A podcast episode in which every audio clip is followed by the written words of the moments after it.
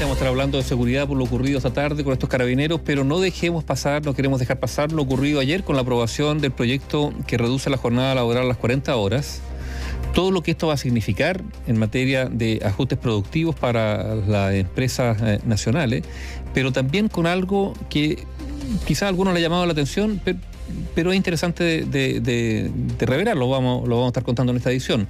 Y es que hay un grupo de, mm, de, dirigentes sindicales, de dirigentes de los trabajadores que consideran que la propuesta aprobada es insuficiente. Vale decir, que bajo el concepto de flexibilidad se le otorga en la relación entre empleado y trabajador para acordar justamente la implementación de las 40 horas, se le otorga, de acuerdo a lo que ellos estiman, demasiados, demasiadas herramientas negociadoras al empleador frente al empleado. Y por lo tanto han considerado que esta es una propuesta insuficiente, pero además han deslizado críticas políticas al gobierno del presidente Gabriel Boric. ¿Por qué esto es relevante?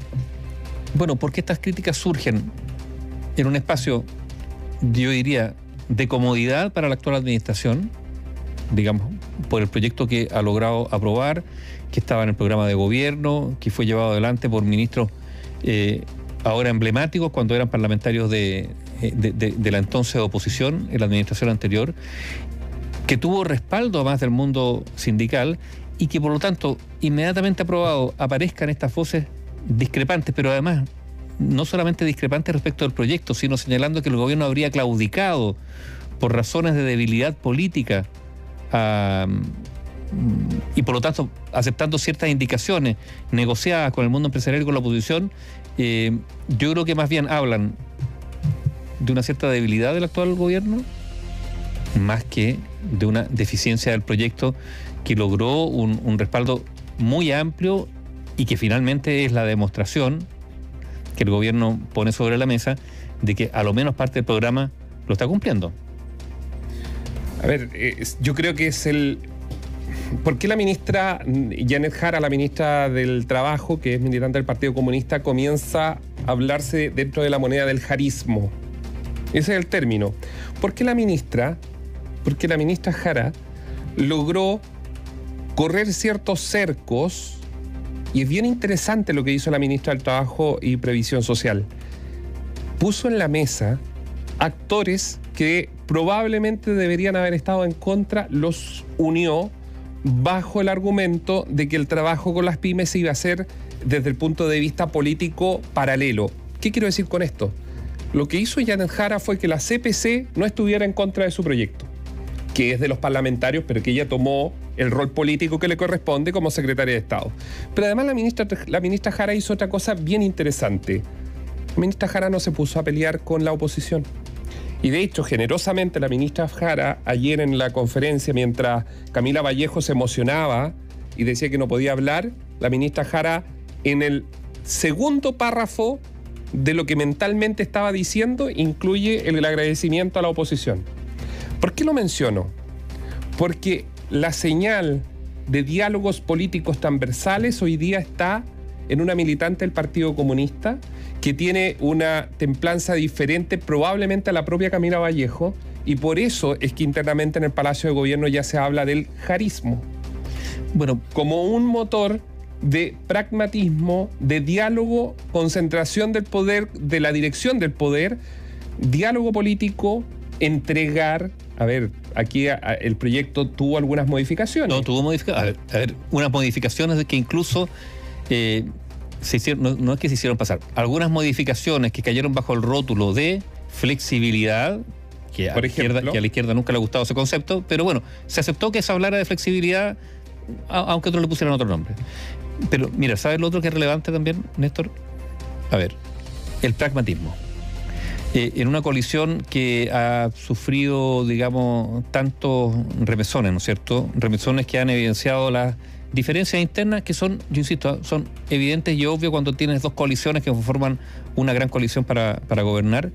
Eh, y pensando en otros proyectos, pensando en proyectos de materia de seguridad, por ejemplo. Exacto. Que, es lo que hoy día le aprieta no el zapato, le aprieta el cogote a, la actual administración. porque hay una desconfianza. Ah, evidente. claro, si por algo la RUF eh, eh, contradice a la ley Nain en los puntos que justamente se cuestionaban la ley Nain. Y hay, y hay, un aprovechamiento político de la oposición, evidentemente. A ver, eh, esto se está jugando en un terreno que yo no sé por qué la derecha ha cultivado como propio y la izquierda ha considerado como algo ajeno. Eh, eh, eh, son las cosas absurdas de la ideologización de, los debates. Pero, pero así está el asunto. Entonces, en medio de, esto, y cuando digo aprovechamiento, imagínate, a, ver, hay personas que están perfilando eventuales candidaturas solo a partir del discurso sobre la seguridad, ¿no es cierto?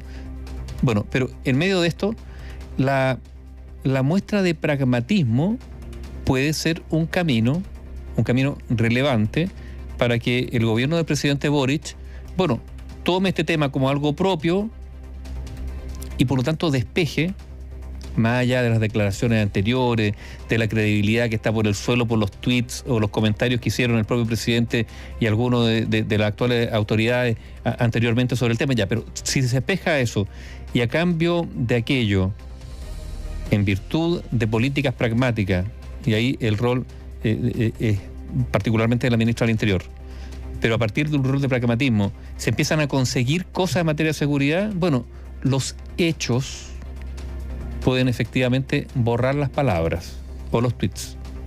Ahora, para avanzar se requiere pragmatismo y, volvemos por lo tanto a lo de las 40 horas, lo que hizo la ministra Jara es una muestra de pragmatismo. Logró, a ver, Sí, tal vez el ADN, o sea, el ADN era de ellos, pero tal vez el 100% de la no tenía algunos reparos. Pero, pero, pero, hoy día podría decir, en el programa de gobierno estaba esto. ¿Se cumplió o no cumplió?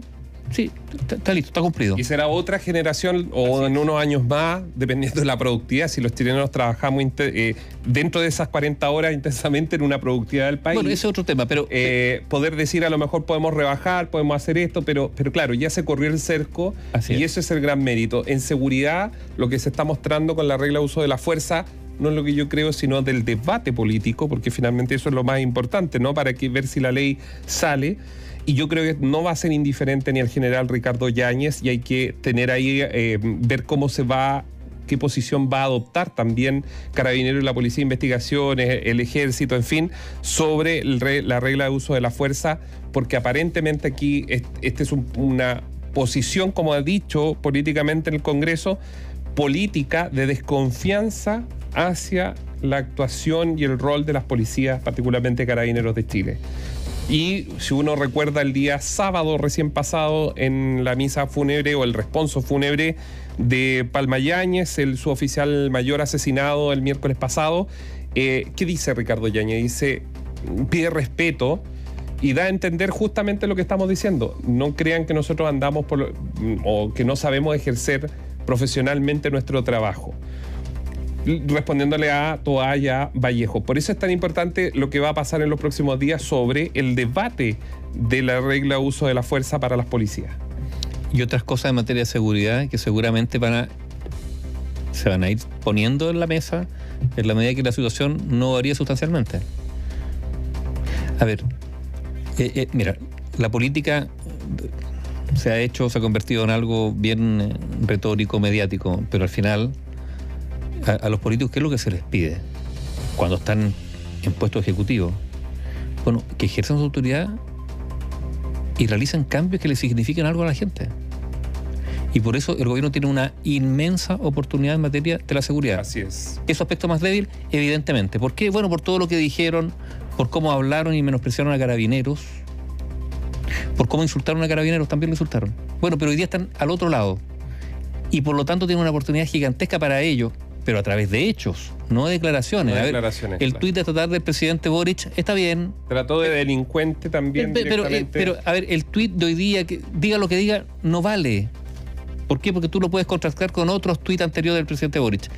lo que puede cambiar el ánimo, algunos dicen la aguja, e incluso la aprobación del presidente, es lo que haga, como presidente.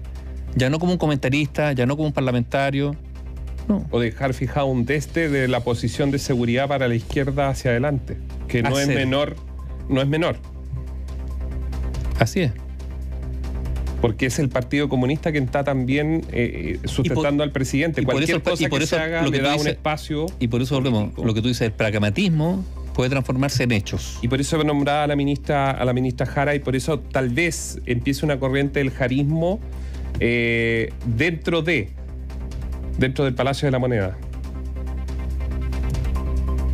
Yo no sé si a Jadwe, al alcalde de Recoleta, le, le, parecerá bien, digamos, o tendrá que él cumplir ese rol de representante.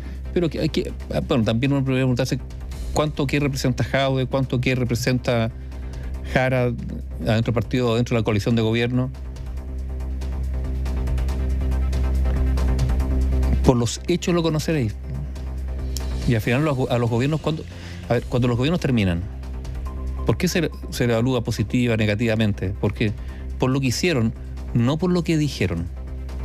Claro, porque todos, todos prometieron cosas en seguridad, terminar con las puertas giratorias, uno, eh, el otro que la mayor cantidad de carabineros se supone que iba a mejorar el, asunto del control de la seguridad.